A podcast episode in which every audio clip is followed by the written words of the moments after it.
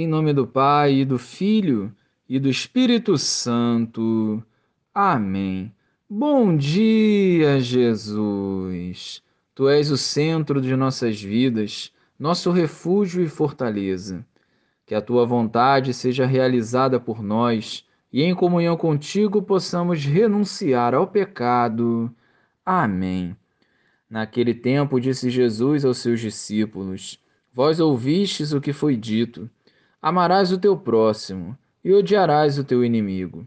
Eu, porém, vos digo: amai os vossos inimigos e rezai por aqueles que vos perseguem.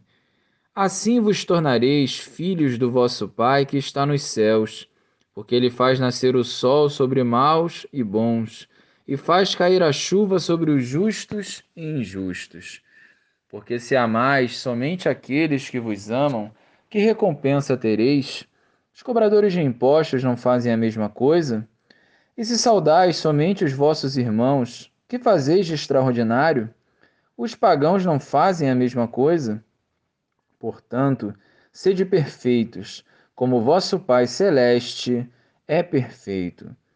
Louvado seja o nosso Senhor Jesus Cristo, para sempre seja louvado.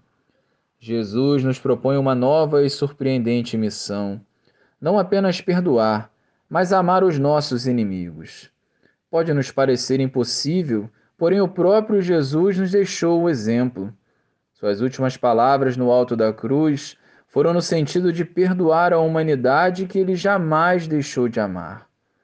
O Pai não faz acepção entre as pessoas, pois ele ama incondicionalmente. E nós, como instrumentos do céu, devemos fazer o mesmo. É um grande desafio correspondermos a essa proposta de Jesus, e se não vivermos essa realidade, seremos mais do mesmo, desperdiçando a oportunidade de nos santificarmos. Ser perfeito como o Pai Celeste é perfeito é viver os ensinamentos de Jesus, é dar passos concretos que edifiquem o reino de Deus, é ser sal e luz em meio a um mundo vazio e sem graça.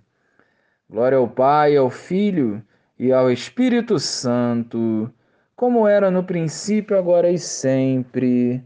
Amém.